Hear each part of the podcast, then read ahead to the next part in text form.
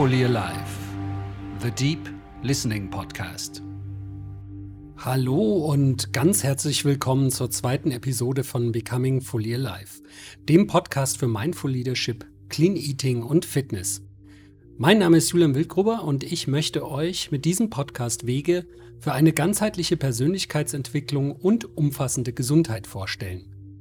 Mein heutiger Gast ist Dr. Harald Banzaf.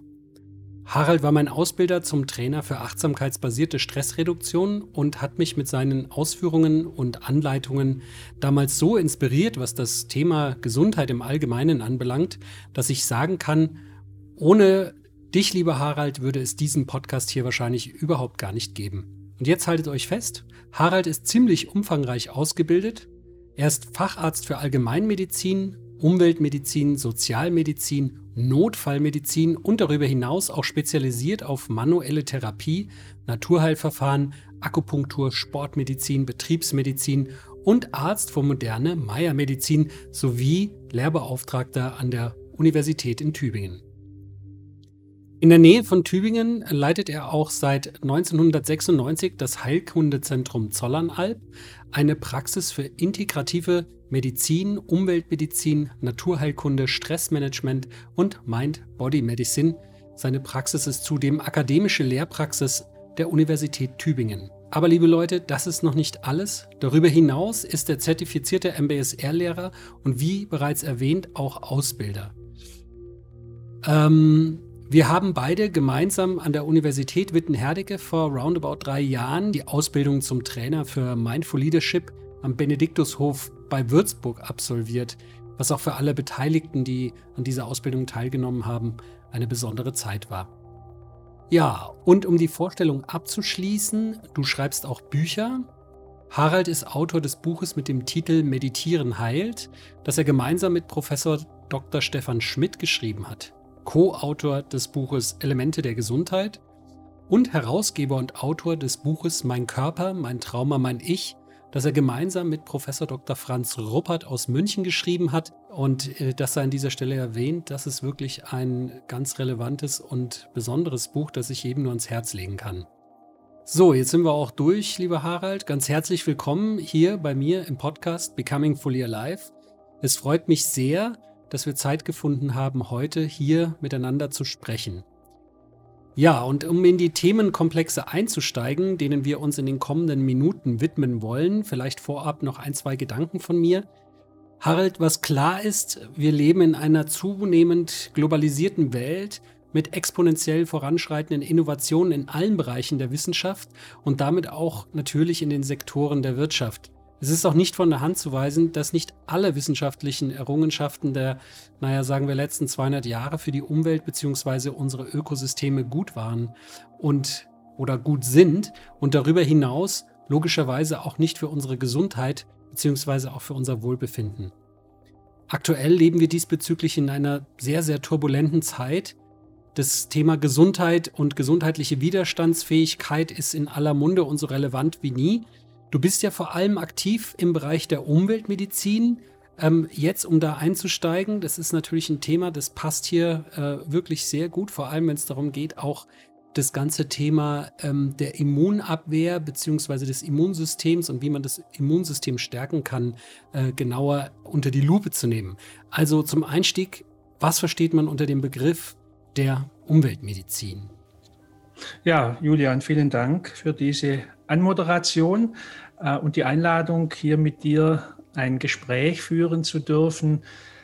Ja, Umweltmedizin beschreibt sich als Spezialdisziplin im großen Feld der Medizin, wo es vor allem um Einflüsse aus der Umwelt auf uns Menschen geht. Und da ist natürlich vor allem äh, die Luft, das Wasser, die Ernährung, aber eben auch unsere Bewegungsgewohnheiten sind da gemeint. Es geht im Besonderen, aber vor allem eben auch um Schadstoffe, um Gifte. Wir leben in einer sehr industrialisierten Welt und alles ist durchdrungen. Die Erde, das Wasser, die Luft, aber auch unsere Nahrungsmittel eben mit zig Chemikalien Und das ist ein Gebiet in der Umweltmedizin, weil natürlich jede Zelle davon dann auch was abkriegt und letztendlich eine Reaktion mehr oder minder ausgeprägt darauf zeigt. Die moderne Umweltmedizin beschäftigt sich aber auch mit dem Thema Elektrostress. Wir leben im Zeitalter der drahtlosen Kommunikation und das hat natürlich auch Auswirkungen auf unsere Organismen sozusagen, jedes Lebewesen können wir eigentlich ja feststellen, ist elektrosensibel und deshalb hat eben die Exposition von, von künstlichen elektromagnetischen Feldern eben natürlich auch auf jedes Lebewesen, auf jeden Menschen eine mehr oder minder große Auswirkung. Das ist so das große Feld ähm, der Umweltmedizin. Wenn ich das richtig verstanden habe, gelangen vor allem durch den Menschen gemachte Schadstoffe aus der Industrie oder äh, zum Beispiel aus der konventionellen Landwirtschaft in die Luft und in die Erde und über diesen Weg dann über die Lunge und oder über die Nahrung in unseren Körper und richten dann dort die unterschiedlichsten Schäden an. Kannst du dazu aus deiner täglichen Arbeit am Patienten ein paar Beispiele nennen, um das für unsere Zuhörer hier im Podcast etwas plastischer bzw. konkreter zu machen? Was findet ihr denn bei den Laboranalysen und Untersuchungen alles und mit welchen gesundheitlichen Dispositionen seid ihr denn täglich in der Praxis konfrontiert? Also Tatsächlich äh, messen wir das routinemäßig seit über 20 Jahren. Im Prinzip sehe ich täglich neue Messergebnisse und ich sehe regelhaft bei den Menschen ähm, Blei im Körper, vor allem dann in den Körperkompartimenten, wo wir es dann eben messen. Ja, wo kommt Blei her? Blei war ganz äh, viele Jahre als Antiklopfmittel in den Brennstoffen, der, also im Benzin der Verbrennungsmotoren beigemischt und es hat sich ubiquitär, sagen wir, also überall in der Umwelt angereichert und so kriegen wir es jetzt eigentlich mit der Nahrung sukzessive wieder zurück. Wir sehen sehr, sehr häufig hohe Messergebnisse von Aluminium. Aluminium ist ein Werkstoff, der nicht mehr wegzudenken ist in unserer modernen Welt.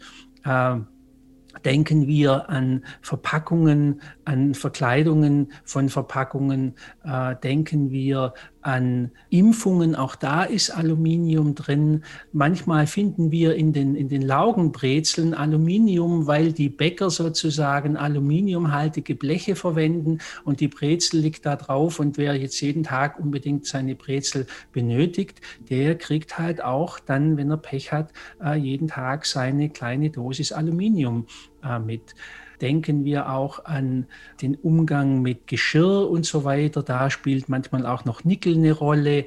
Aber auch andere Stoffe wie Zinn, wie Cadmium, vor allem aus dem Zigarettenrauch oder viele andere Stoffe, insbesondere auch Quecksilber. Quecksilber hat ja eine ganz sage ich mal, eine herausragende Stellung, weil Quecksilber ist eigentlich mit das giftigste Element in der Umwelt. Wenn, mal, wenn man mal von den radioaktiven Stoffen absieht, äh, hat Quecksilber eine, eine ganz hohe äh, Toxizität, nennen wir das also Giftigkeit. Und äh, Quecksilber ist zum Beispiel Bestandteil mit 50 Prozent in den Amalgamfüllungen, die relativ viele Menschen noch im Mund haben und die jetzt immer noch der Werkstoff eigentlich Nummer eins ist in der Zahnheilkunde. Und all diese Dinge finden wir dann im Urin, manchmal auch im Blut bei den Patienten, manchmal findet man auch das in den Haaranalysen, die wir machen. Boah, es ist doch äh, echter Hammer, wenn ich dir jetzt hier gerade so zuhöre. Also klingt auf mich ähm, ziemlich bedrohlich, ehrlich gesagt, jetzt irgendwie. Äh, du willst damit sagen, dass wir im Grunde genommen fortwährend mit allen möglichen Schadstoffen beziehungsweise Giften aus der Umwelt konfrontiert werden. Und es ist ja jetzt nicht so, dass wir nur einem spezifischen Giftstoff ausgeliefert sind, sondern fortwährend einer ganzen Vielzahl oder Reihe von toxischen Stoffen oder Giften. Ähm, wie wirkt sich denn das aus? Man kann das ja nicht in Silos, also voneinander schön säuberlich getrennt betrachten, sondern äh, man muss äh, diesen, diesen Mix sehen. Also wie verhält sich denn dieser Aspekt aus deiner Sicht medizinisch? unsere moderne Medizin geht eigentlich davon aus, dass Einzelsubstanzen gemessen werden und dann auch die Einzelwirkung auf den biologischen Organismus nachgeprüft wird. Jetzt leben wir aber in einer Welt und haben jeden Tag hunderte, wenn nicht tausende Stoffe, Chemikalien gleichzeitig in einem System.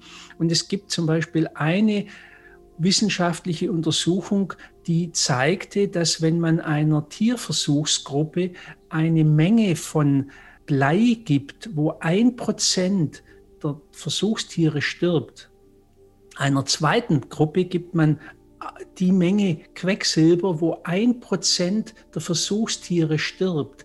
Wenn man die gleiche kleine Menge gemeinsam einer dritten Versuchstiergruppe gibt, dann versterben 100 Prozent aller Tiere. Das heißt, der Kumulationseffekt, der ständig in unserem Körper geschieht, der wird halt in der wissenschaftlichen Bewertung eigentlich komplett außen vor gelassen. Und das ist auch ein, ein Riesenproblem. Und wir konstatieren eine Zunahme, auch vor allem bei den Kindern, von chronischen Erkrankungen. Und wir nennen das ja so salopp Zivilisationserkrankungen. Und wir haben uns auch damit arrangiert und zu sagen, ja, wir müssen halt damit leben. Die Allergiehäufigkeit nimmt zu, das Asthma nimmt zu.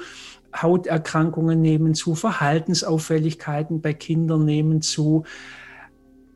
Einer der Hintergründe könnte sein, dass wir eben uns sukzessive und permanent belasten mit immer mehr Stoffen aus der Umwelt und letztendlich macht dann auch, und das ist auch in gewisser Weise ein, ein, ein, ein Kritikpunkt, die konventionelle Schulmedizin begnügt sich halt in der Regel mit der Symptombehandlung.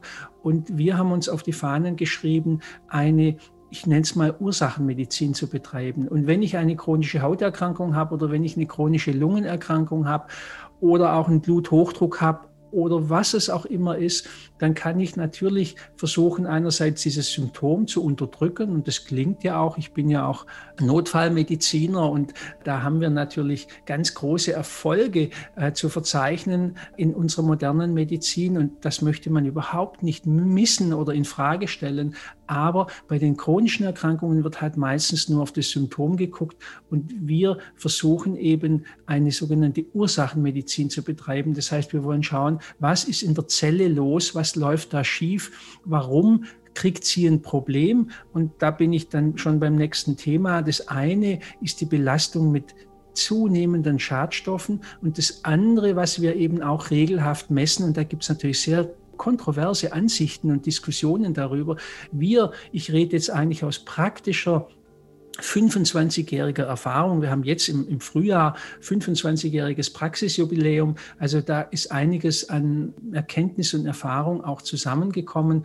Und wir sehen halt auch in unseren Messungen, die wir routinemäßig durchführen, dass die Mikronährstoffversorgung eben abgenommen hat dass die Menschen eben nicht mehr genügend Selen haben, das für das Immunsystem und für die Entgiftung des Körpers, für die körpereigene Detoxifikation, sagen wir, enorm wichtig ist, dass viele einen Zinkmangel haben, dass wir regelhaft sehen, dass Vitamin B12 und andere Vitamine, dass Vitamin D fehlt. Es hat sich jetzt Gott sei Dank in der Schulmedizin auch rumgesprochen, dass Vitamin D ein Stoff ist, von dem wir auch aufgrund unserer modernen Lebensweise viel zu wenig haben. Und das wird ja jetzt auch substituiert bei klassischen schulmedizinischen Erkrankungen. Aber die Liste ließe sich ähm, relativ lange weiterführen, dass es eine Diskrepanz gibt einerseits zwischen Belastung des Organismus und gleichzeitig zwischen der Ressource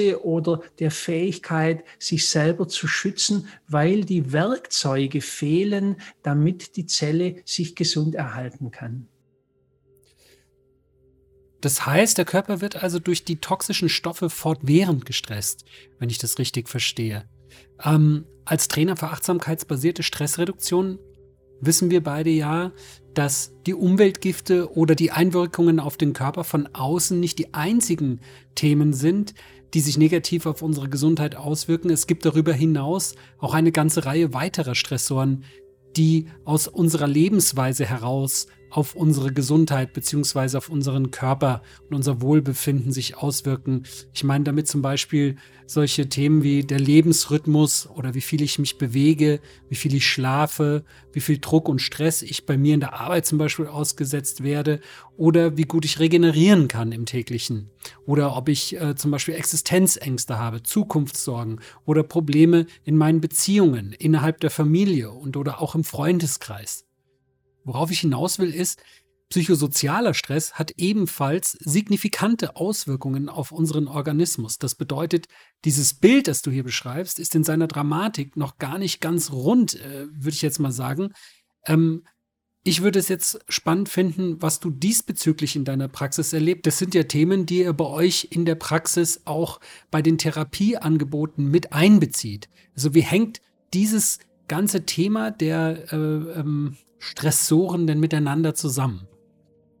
Also das ist natürlich eine ganz, ganz wichtige und spannende Frage. Und ich spreche deshalb auch eben nicht nur von Umwelterkrankungen, sondern eigentlich auch von Inwelterkrankungen. Oder wir müssen es auch nicht immer gleich als Erkrankung titulieren, sondern wir könnten sagen Dysbalancen. Und die moderne Medizin weiß in der Zwischenzeit, dass es in der Endstrecke des Verlaufs in einem Organismus eigentlich relativ egal ist, ob dieser Organismus, sage ich jetzt mal, mit Schadstoffen oder mit Pestiziden oder Weichmachern oder Metallen oder mit Mobilfunk oder mit anderen Dingen konfrontiert ist oder ob es sich um eine Mikronährstoffdysbalance handelt oder ob es sich um einen chronischen, dauerhaften, psychosozialen, wie du es schon genannt hast, Stresszustand handelt. Und da müssen wir auch die Traumata, die psychischen Verletzungen mit hineinnehmen. Und Zahlen zeigen uns, belastbare Untersuchungen zeigen uns, dass weit über 50 Prozent aller Menschen in ihrem Leben Traumata, das heißt Verletzungen erlitten haben, die sie nicht adäquat verarbeiten konnten. Es geht gar nicht um das Trauma als solches, sondern es geht um die Verarbeitung dieser Verletzung. Was ich aber sagen will, dass es für den Körper relativ gleichgültig ist, ob es sich um eine Schadstoffbelastung oder um ein psychisches Trauma oder um beides handelt die biologische Wirkung ist relativ ähnlich. Unser Körper ist relativ gut ausgestattet aus der Evolution von der Natur mit Akutstresssituationen umzugehen. Das Problem heute ist aber der chronische Dauerstress und die Dauerbelastung mit unangenehmen Ereignissen, mit Überforderung, mit Verlust von Rhythmus, von Tag, Nacht, von Essen und Fasten, von Anspannung und Entspannung. Und diese Dinge äh, in ihrer Dauerwirkung machen, dem Körper zu schaffen. Und dann, jetzt komme ich wieder zu meinem ursprünglichen Satz, dann entsteht im Körper sowas wie Zellstress. Den können wir heute messen im Labor, das nennen wir oxidativen oder nitrosativen Stress. Und das ist ein Stress, der unsere Zellen, vor allem die kleinen Kraftwerke, die Mitochondrien in unseren Zellen, schädigt. Dadurch kommt es zu einer chronischen Veränderung im Körper, die auch auf epigenetischer Ebene zu wirken beginnt, weil dadurch gewisse Strukturen sich so verändern, dass gewisse Gene abgeschaltet oder andere angeschaltet werden.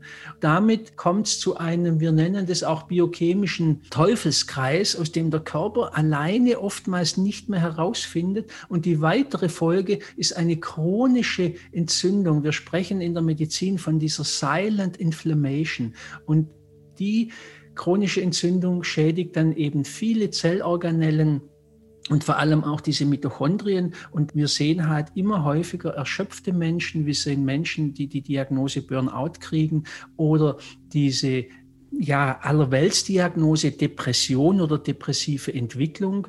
Und das ist eine Spielart. Geschuldet ist es letztendlich dieser Erschöpfung im, im zellulären Energiehaushalt. Die Zelle kann nicht mehr genügend Energie bereitstellen. Ähm, und so sind wir quasi in einem, in einem, in einem Teufelskreis, der sich selbst beschleunigt und wo Menschen einfach ähm, eine Hilfe brauchen auf unterschiedlicher Ebene.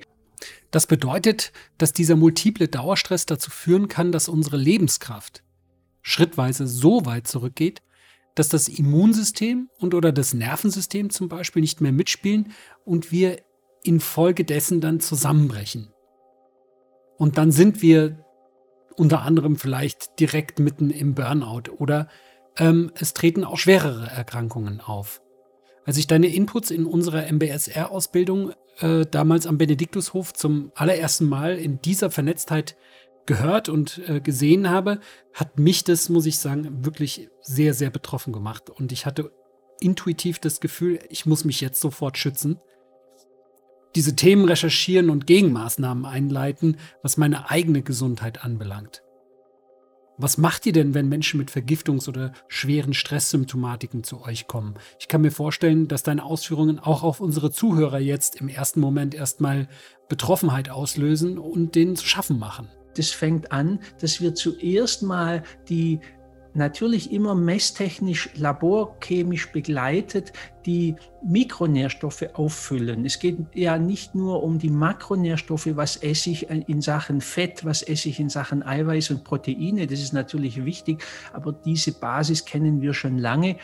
Die die Musik spielt sozusagen im Mikronährstoffhaushalt und da spielen die Spurenelemente eine Rolle. Da spielt Vanadium eine Rolle und Chrom und Bohr und Jod und Molybdän und diese Dinge sind zusammen mit vielen Vitaminen auch in einer, oft in, einer, in, einer, in einem Mangel aufgrund unserer modernen Lebensweise auch aufgrund der industrialisierten Herstellung unserer Lebensmittel. Äh, das Thema biologische Ernährung spielt natürlich da eine ganz große Rolle, weil auch da gibt es sehr belastbare Untersuchungen, die zeigen, dass konventionelle Ernährung ein Vielfaches 50 bis 200 bis 300-fach mehr Pestizide und Schadstoffe enthält, wie zum Beispiel äh, biologisch hergestellte äh, Ernährung. Und somit geht es einerseits ganz einfach darum, den Körper in eine Lage zu versetzen, ähm, sich selbst zu helfen, also die richtige Ernährung zu wählen, vielleicht unterstützt, vorher gemessen äh, durch, die, durch entsprechende Vitalstoffe, die der Zelle wieder helfen, ihre Arbeit wieder aufzunehmen, kombiniert manchmal mit der Unterstützung von außen im Sinne einer Ausleitung oder Entgiftung, wenn Schadstoffe gefunden worden sind.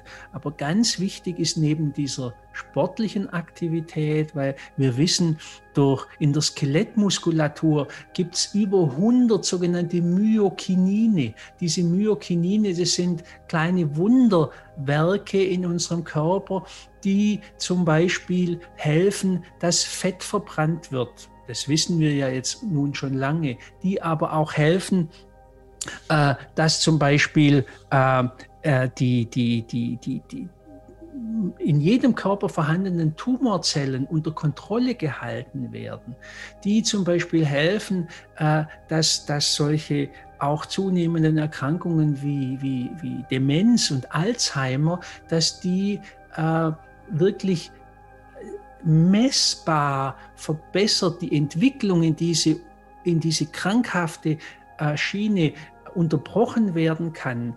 Oder äh, man weiß zum Beispiel, dass sportliche Betätigung diesen, diesen Faktor BNDF, das heißt Brain Derived Nerve Factor, äh, ähm, helfen, äh, wieder zu regenerieren. Und der ist ganz arg wichtig für das Funktionieren unseres Gehirns. Und dann sind wir dann gleich wieder beim Thema Achtsamkeit und Meditation, weil genau dort eben diese Zusammenhänge auch hineinspielen und damit wird das Bild immer runder.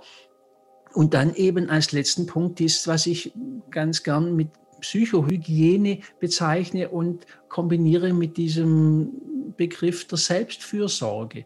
Da gibt es so einen Spruch, als sie das Ziel aus den Augen verloren hatten, verdoppelten sie ihre Geschwindigkeit. Also wir wissen eigentlich gar nicht mehr, wo wir hinwollen, aber weil dieser Zustand so unerträglich ist für uns, diese Orientierungslosigkeit, machen wir immer mehr, tun es immer schneller und da spielt natürlich das Zeitalter der Digitalisierung auch eine ganz große Rolle, weil, um es nur ganz einfach zu sagen, äh, biologische Wesen, generieren ihre Gesundheit durch Rhythmik und Digitalisierung und auch funkbasierte Digitalisierung, das ist nochmal ein weiteres Thema. Da meine ich WLAN, da meine ich schnurlose Telefone, da meine ich auch Smartphones.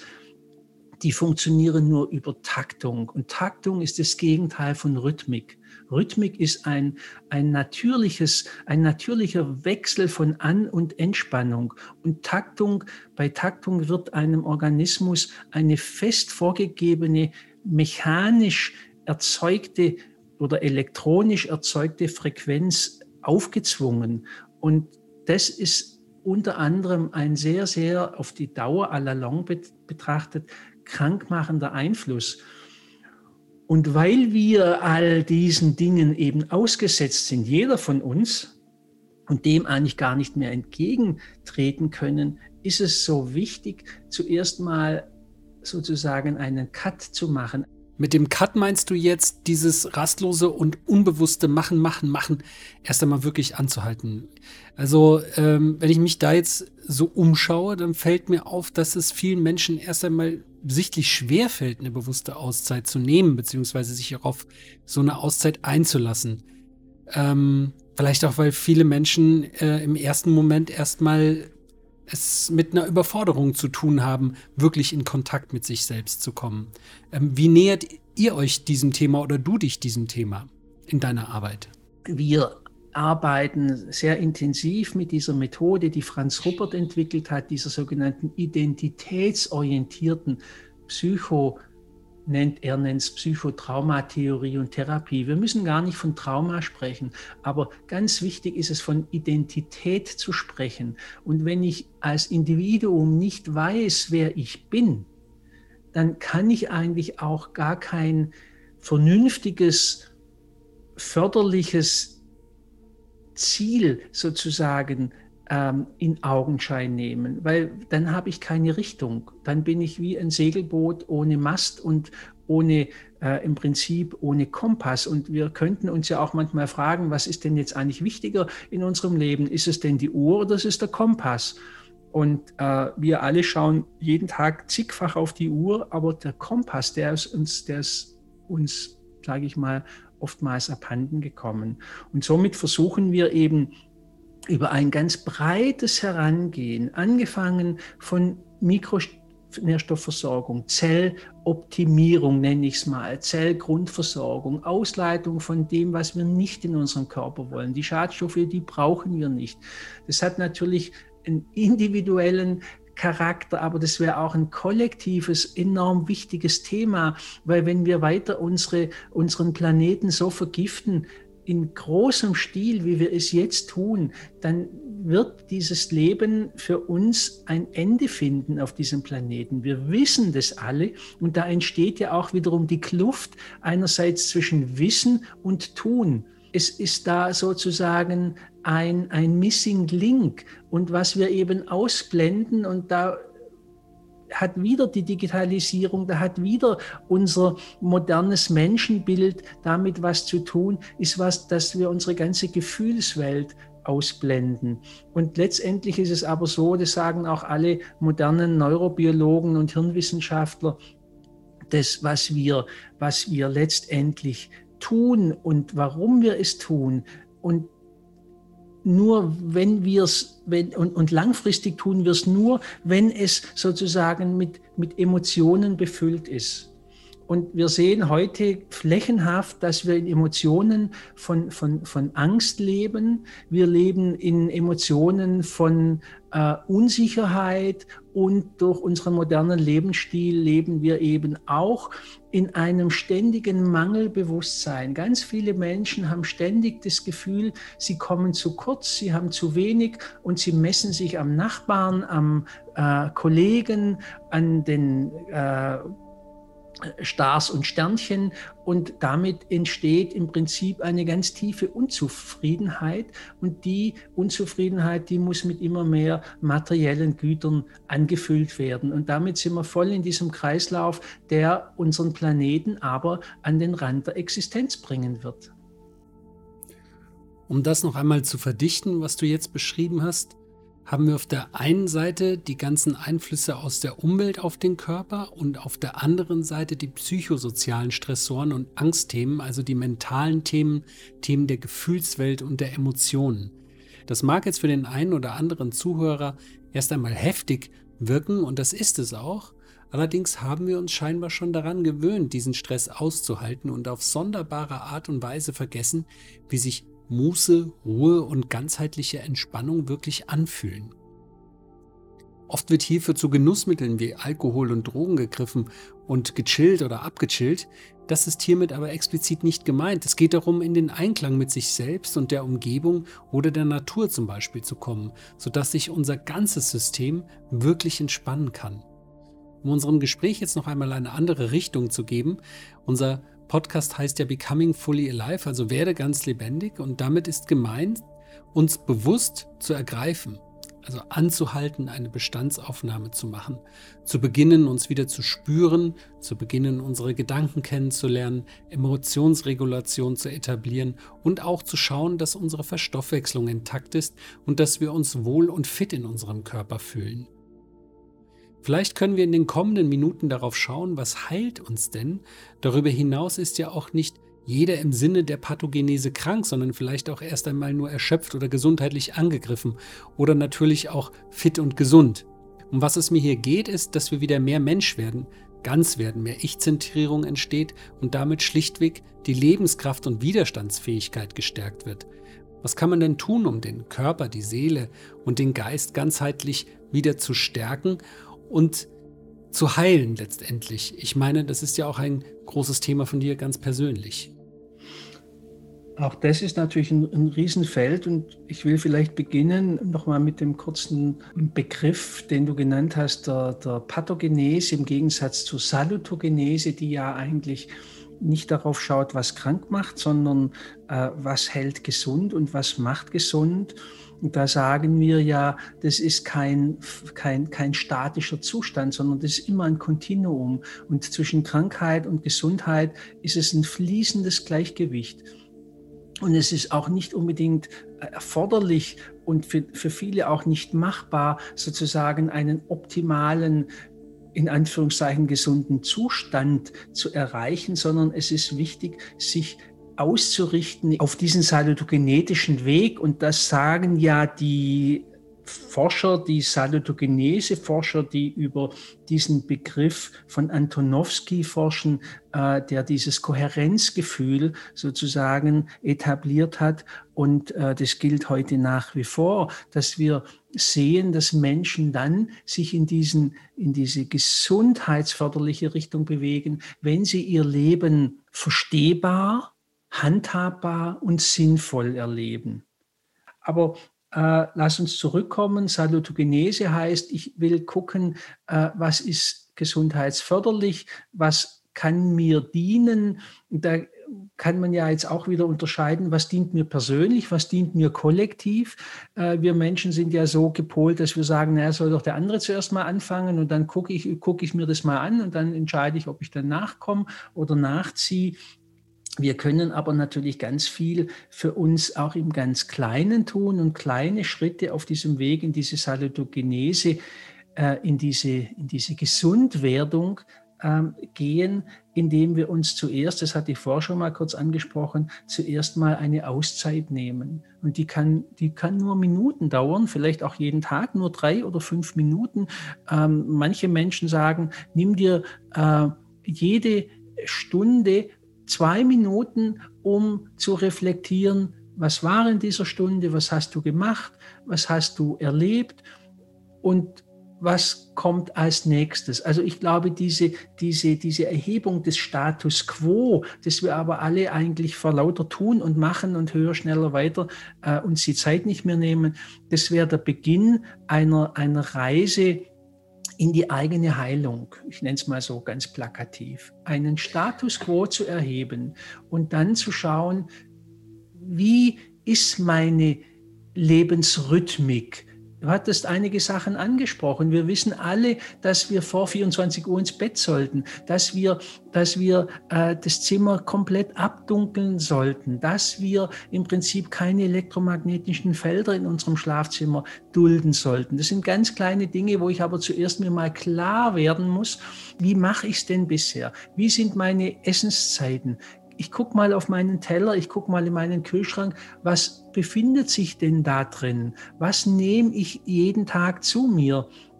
Ernährung ist was ganz anderes wie Essen. Und da geht es darum, eben nicht nur Nahrungsmittel, damit ich satt werde, zu mir zu nehmen, sondern was nährt mich denn?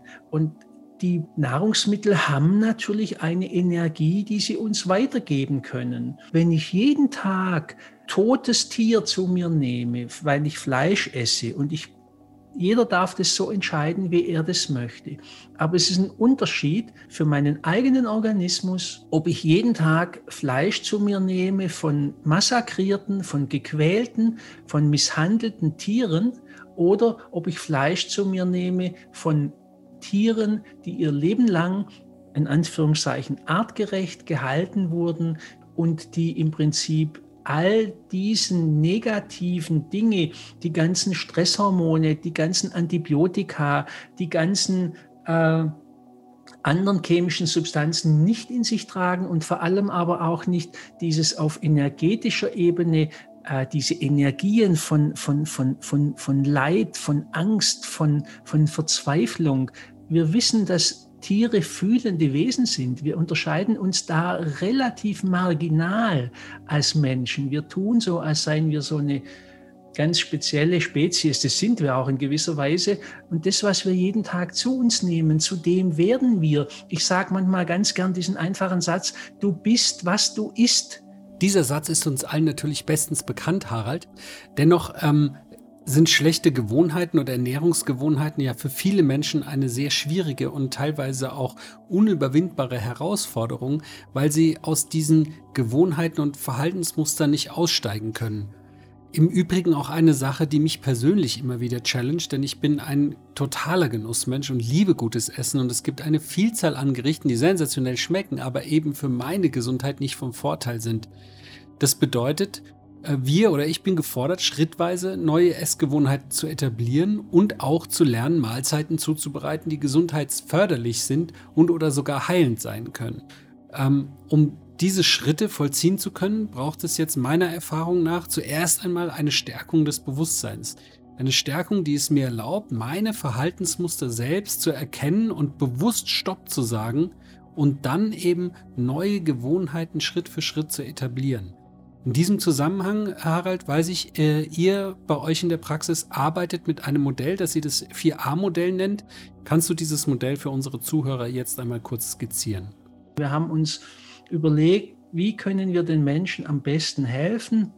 Und dann hat sich so ein A4-Konzept herausentwickelt, das keine, äh, wie soll ich sagen, das natürlich keinen Anspruch auf Vollständigkeit erhebt und das auch ganz oft sehr modifiziert werden kann und auch muss. Das erste A steht für äh, Auffüllen. Auffüllen ganz einfach von den fehlenden Vitalstoffen, die mein Körper aber braucht zum Leben. Ganz einfach gesprochen, Serotonin kennt jeder heutzutage. Serotonin ist unser Glückshormon. Serotonin entscheidet, wie ich mich in dieser Welt fühle. Ob ich ängstlich bin, ob ich gelassen bin, ob ich heiter bin, wie ich in dieser Welt unterwegs bin. Die moderne Medizin gibt wieder Serotonin-Wiederaufnahmehämmer, diese Psychopharmaka, die versuchen, dieses wenige Serotonin, das die meisten Menschen im Körper haben, noch, noch irgendwie aufrechtzuerhalten. Wir gehen einen anderen Weg. Wir sagen, das Serotonin baut der Körper sich selber auf und zwar zu 80 Prozent im Darm. Also muss ich zuerst mal den Darm anschauen und den sanieren, sagen wir, den aufbauen. Äh, wir wissen ja heute um die ganz enge Verbindung zwischen Darm und Hirn, diese Connection. Und um Serotonin herzustellen, braucht der Körper gewisse Coenzyme, Werkzeuge wie Vitamin C, Vitamin B6, Folsäure etc. Das geben wir dem Körper. Und dann kann er sich selbst wieder heilen. Das, was wir von außen tun, ist ja nur eine Hilfestellung. Wir bieten nur Werkzeuge und Krücken an. Heilung äh, ist eigentlich immer Selbstheilung. Und unser Körper hat unglaubliche Ressourcen und Möglichkeiten der Heilung und der Selbstheilung. Aber wir müssen ihm die, die Werkzeuge geben, wir müssen ihm auch vor allem die Zeit geben und wir müssen ihn auch mental, emotional darin unterstützen. Das zweite A steht für Ausleiten von Schadstoffen. Das ist jetzt nun mein, mein Spezialgebiet, deshalb äh, rede ich vielleicht auch zu viel darüber, weil am Schluss denkt jeder, oh Gott, ich bin nur noch total vergiftet und was soll ich überhaupt noch tun? Natürlich ist es nicht so und ich habe gerade gesagt, unser Körper hat enorme Ressourcen der Selbstheilung und kann sich natürlich auch helfen im Sinne einer, einer natürlichen Entgiftung und Ausleitung. 30, 40 Prozent aller Menschen haben eine Entgiftungsstörung. Das heißt, die können die Schadstoffe nicht so gut ausleiten.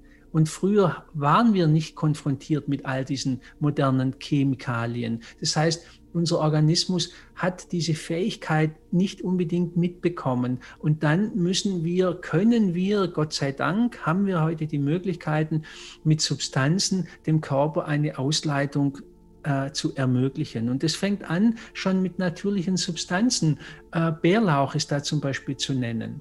Alle Kohlarten haben sogenannte Schwefelgruppen in sich. Die Schwefelgruppen braucht der Körper ganz dringend damit Glutathion entsteht im Körper. Das ist ein Stoff, das ist ein Eiweiß aus drei Aminosäuren bestehend, die jede Zelle braucht, um Schadstoffe von innen nach außen zu transportieren. Also wir, wir unterstützen den Körper durch das zweite A, diese eigene Ausleitung zu bewerkstelligen.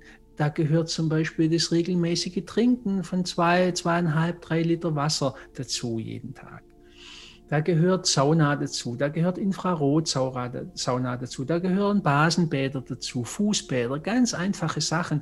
Da gehört der regelmäßige Verzehr von diesen sogenannten Wildkräutern oder Bitterstoffen dazu. Alles ganz einfache Dinge, die jeder Mensch ganz alleine und selbst durchführen kann. Ja, vielen Dank, Harald, dafür. Das sind genau die Tipps für unsere Zuhörer, die ich so wertvoll finde und die sich leicht in den Alltag integrieren lassen. Für was steht denn jetzt das dritte A noch? Das dritte A steht für Aufstellen, das nennen wir Aufstellen des Anliegens. Da geht es darum, die, Frage sich zu erlauben und den Mut zu haben, wer bin ich? Wer bin ich? Wer ist meine Identität? Was ist meine Identität? Und dann gibt es natürlich solche wie soll ich sagen, da gibt es oft sehr große Diskrepanzen zwischen dem Bild, das ich von mir habe und meiner, meinem eigenen Sein. Manche Menschen sind so verletzt worden in ihrer Kindheit, dass sie einen ganz dicken Panzer um sich gebaut haben, dass sie Gefühle abgeschnitten haben, dass sie nicht mehr spüren können, auch ihren Körper nicht mehr wahrnehmen können und nicht mehr wissen, was ihnen gut tut. Dann geht es darum, in dieser Identitätsarbeit diesen Panzer etwas zu lösen, überhaupt an die wesentlichen Fragen zu kommen und an die, an die Persönlichkeitsanteile, die abgeschnitten sind. Wir nennen das abgespalten. Es gibt in uns, Gunter Schmidt, einer der bekanntesten Ärzte und Hypnotherapeuten äh, im Moment, der sagt, wir sind alle multiple Persönlichkeiten. Das heißt, wir haben alle ganz viele Ichs in uns. Und je nachdem, welches Ich in mir gerade das Sagen hat, in die Richtung werde ich mich bewegen. Und da gibt es ein Ich, das komplett in einem Mangelbewusstsein ist, das komplett verlassen ist. Dann braucht dieses Ich ganz viel Zigaretten, dann braucht dieses Ich ganz viel Alkohol, dann braucht dieses Ich ganz viel Ablenkung durch irgendwelche Computerspiele oder durch äh, übermäßige sexuelle Aktivität oder, oder, oder. Und dann gibt es andere Ich-Anteile, die eben ganz andere Bedürfnisse haben. Und es an, an Anliegen in dem Sinne ist es uns, diese Ich-Anteile sichtbar zu machen, diese, diese mit denen überhaupt Bekanntschaft zu machen. Wir reden da von der inneren Gemeinde, also einen inneren Stammtisch zu bilden und alle diese Ichs, diese kleinen Haralds, diese kleinen Julians, diese kleinen Andreas an den Tisch zu bekommen und denen auch mal ein, eine Sprache zu geben. Und vieles, was wir eben in unserem Leben, was uns lebenslang geprägt hat, das weiß man heute sehr genau aus der Forschung, vor allem aus der Bindungstheorie, das, was uns in den ersten drei Lebensjahren widerfahren ist, das prägt uns ein Leben lang. Und es geht darum, äh, die, diese Anteile, die damals manchmal sehr verletzt wurden und vielleicht waren es auch nur Bagatellen. Und es, ist, es geht nicht darum, ähm, Schuld zuzuweisen oder jemand verantwortlich zu machen, sondern es geht darum, äh, aufzudecken und diese verschlossenen abgespaltenen Anteile in uns, die uns dieses chronische Stresserleben dann implizieren, die dann auch dafür sorgen, dass wir über unsere Grenzen gehen, dass wir zu viel arbeiten, dass wir uns zu wenig Auszeiten gönnen, dass wir uns nicht wertgeschätzt fühlen von unserer Umwelt, dass wir selbst an, an, dass wir selbst von uns das Gefühl haben, wir genügen nicht oder, oder, oder was auch immer, wir sind nicht gut genug, die zu uns zurückzuholen, weil die im Prinzip die Basis dafür bilden, ob ich mich überhaupt öffne, dann eine Ernährung zu wählen, die mir gut tut. Und das vierte A komme ich jetzt, das ist das Thema Achtsamkeit. Und Achtsamkeit sehe ich ganz einfach als, als Rahmen, als Container. Denn nur wenn ich mir bewusst bin, das hängt natürlich jetzt mit dem Vorgenannten zusammen.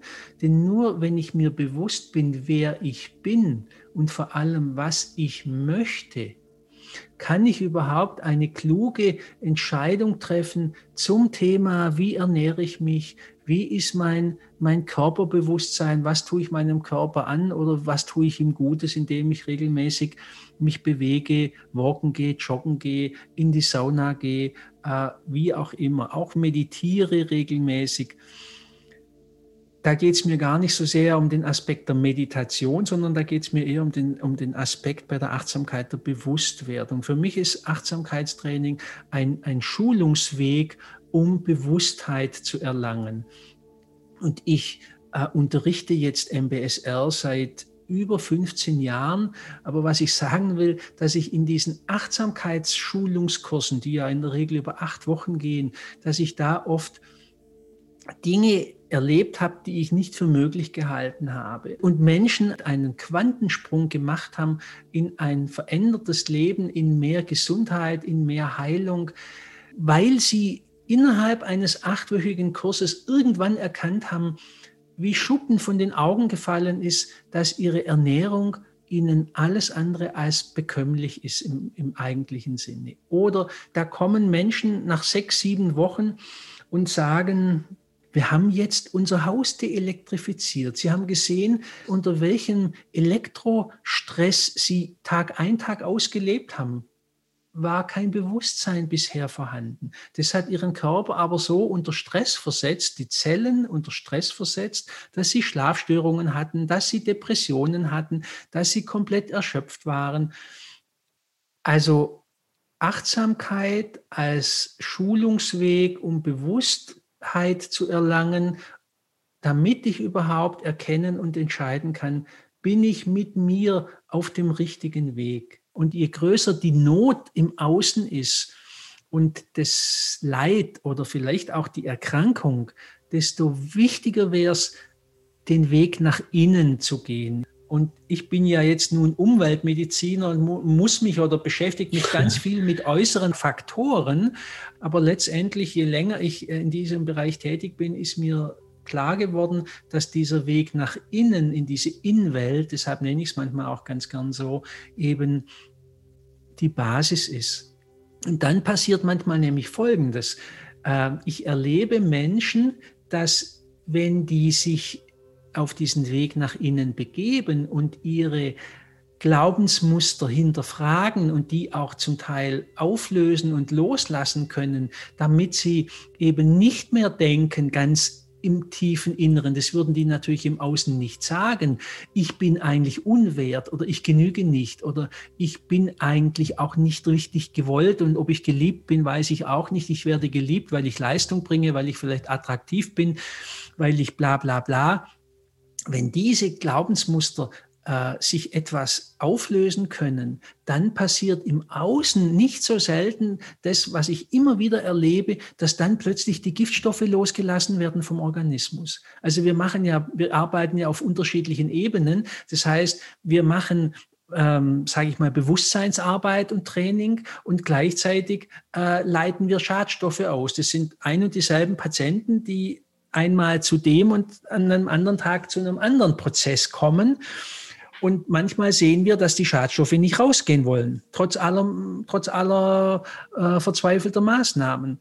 Und dann erlebe ich immer wieder, und das habe ich äh, wirklich immer wieder erfahren dürfen in den Jahren, dass wenn die Menschen diese innere Bewusstseinsarbeit bereit sind zu machen, dass es dann äh, auf, der, auf, der, auf der körperlichen Ebene plötzlich auch vorangeht und vice versa, also auch umgekehrt. Ich sehe tatsächlich auch Menschen, die, die kommen und die dann eine, eine Entgiftung zum Beispiel machen, dass im Verlauf dieser Entgiftung plötzlich äh, Themen aus der Innenwelt, äh, Bewusstseinsprozesse, Ängste, was auch immer plötzlich auftauchen, die sie dann verändern können, die verändert, die dann plötzlich veränderlich werden, obwohl sie vorher fest zementiert waren.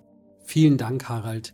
Die vier A's lauten, wenn ich das jetzt hier nochmal kurz zusammenfassen darf, erstens auffüllen, zweitens ausleiten, drittens aufstellen, viertens Achtsamkeit. Wie Harald eingangs zu dieser 4a-Modellbeschreibung jetzt schon gesagt hat, hat dieses Modell keinen Anspruch auf eine Vollständigkeit. Es bietet aber aus meiner Sicht einen wunderbaren Rahmen oder schafft erste Zugänge in ein ganzheitlicheres Verständnis von Gesundheit und Heilung. Natürlich solltet ihr, und das sei an dieser Stelle hier jetzt nochmal explizit erwähnt, wenn ihr wirklich gesundheitliche Probleme habt, immer erstmal einen Arzt aufsuchen in eurer Nähe, der im Idealfall ganzheitlicher ausgebildet ist oder vielleicht auch ein Sportmediziner ist oder sowas der euch bei eurem Gesundwerdungsprozess oder eurem Vorhaben wohlwollend begleitet. Von meiner Seite aus kann ich nur sagen, dass diese Ausführungen, die Harald jetzt hier gemacht hat, die Kernthemen dieses Podcasts Mindful Leadership, Clean Eating und Fitness perfekt treffen. Becoming Fully Alive ist aus meiner Sicht ja eine Form der Persönlichkeitsentwicklung, mit der ich meinen Körper, meinen Geist und meine Seele ganzheitlich in ein Bewusstsein führen kann und dadurch meine Energie und Lebenskraft signifikant steigern kann. Aus meiner Sicht steht deshalb auch am Anfang immer, und darauf komme ich auch immer wieder zurück, die Fähigkeit der Selbststeuerung. Diese kann ich durch eine dezidierte Praxis der Achtsamkeitsmeditation stärken und schrittweise entwickeln. Und das ist wirklich die Basis, äh, von der aus ich starten kann. Darüber hinaus fangt an, euch mit den Themen der Ernährung und Verstoffwechslung und der Ausleitung von Giftstoffen eingehender zu beschäftigen. Ich rate natürlich von irgendwelchen äh, Diät-Odysseen oder gleichem total ab. Ich sehe das eher so wie Harald, ähm, das auch hier beschrieben hat jetzt in den letzten Minuten. Achtet darauf, dass ihr Lebensmittel zu euch nehmt, die aus biologischem Anbau kommen. Damit tut ihr nicht nur euch selbst etwas Gutes, sondern auch den Tieren und vor allem dem Planeten. Ihr unterstützt außerdem auch Bauern, die etwas verstanden haben und dann werden auch schlichtweg weniger Gifte auf die Felder gefahren und logischerweise gelangen dann auch weniger Gifte in euren Körper. Harald hebt jetzt hier schon die Hand. Ich glaube, du willst dem Ganzen auch noch etwas zufügen. Ich habe äh, für mich und, und auch meine Patienten oder äh, so The Big Five ähm, etabliert oder herausgefunden, was wirklich äh, für, für alle wichtig wäre. Und wenn ich die noch mal kurz nennen darf, das erste dieser Big Five ist Lebensmittel zu mir zu nehmen. Das heißt, du bist, was du isst. Dieser Satz ist, glaube ich, nicht zu unterschätzen in seiner Wirkung und in seiner Tiefe.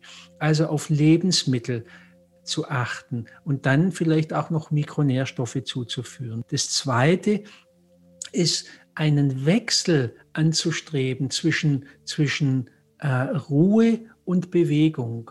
Da ist das ganze Thema Schlafen mit drin und da ist das ganze Thema körperliche Aktivität. Einfach jeden Tag ein paar Schritte mehr, als ich tun müsste. Und nachts einfach ohne, ohne Stör, sage ich mal, Störungen von außen zu schlafen. Der dritte Teil wäre das Thema Ausleitung und Entgiftung. Das geht auch mit natürlichen Maßnahmen wie Wildkräuter essen, wie Infrarotsauna, wie viel trinken. Dann gibt es natürlich äh, therapeutische Maßnahmen, die da, die da sehr effektiv zum Einsatz kommen können. Das vierte ist der Verzicht, wirklich der Verzicht auf Dauerbestrahlung, anders ausgedrückt, sich einen Schutzraum suchen, der mich sozusagen regenerieren lässt und der diese Selbstheilung wirklich äh, zulässt. Und dazu braucht es einen geschützten Raum. Und das fünfte, das war das Thema Identitätsarbeit. Die Frage, wer bin ich? Wer bin ich denn wirklich? Wenn meine ganzen Rüstungen, meine ganzen Masken, äh, meine ganzen Verkleidungen etc äh, wenn ich die mal bereit bin, nach und nach abzulegen, die Frage zu stellen, wer bin ich? Und das ist wiederum die Ausgangslage, die, die, die Basis für alles Weitere, was dann entstehen kann. Wenn ich, wenn ich bereit bin, diese Frage, ich brauche sie nicht beantworten können, ich muss nur bereit sein, sie zu stellen. Ich muss nur in, in den Raum diese Frage stellen, dann wird das Universum antworten. Wundervoll. Vielen lieben Dank dieses Gespräch war jetzt für mich wieder einmal ein richtiges Geschenk. Wir sind am Ende dieser Episode angekommen. Lieber Harald, vielen herzlichen Dank für deine Ausführungen. Ich werde deine Arbeit weiterhin gewissenhaft verfolgen und muss abschließend noch einmal sagen, dass ich mir sehr, sehr wünsche, dass hoffentlich viele junge Ärzte zu dir in die Vorlesungen nach Tübingen kommen und oder zur Ausbildung in deine Praxis nach Biesingen. Ich empfinde deine Arbeit wirklich als besonders wertvoll und freue mich schon auf den weiteren Austausch mit dir. Liebe Zuhörer, auch euch vielen Dank für eure Aufmerksamkeit und damit für eure Lebenszeit, die ihr uns in den vergangenen Minuten geschenkt habt. Ich sage auf Wiederhören in Episode 3 von Becoming Folier Life, dem Podcast für Mindful Leadership, Clean Eating und Fitness. Mit freundlicher Unterstützung von Made Vision und meinem werten und geschätzten Kollegen und Komponisten Oliver Deuerling.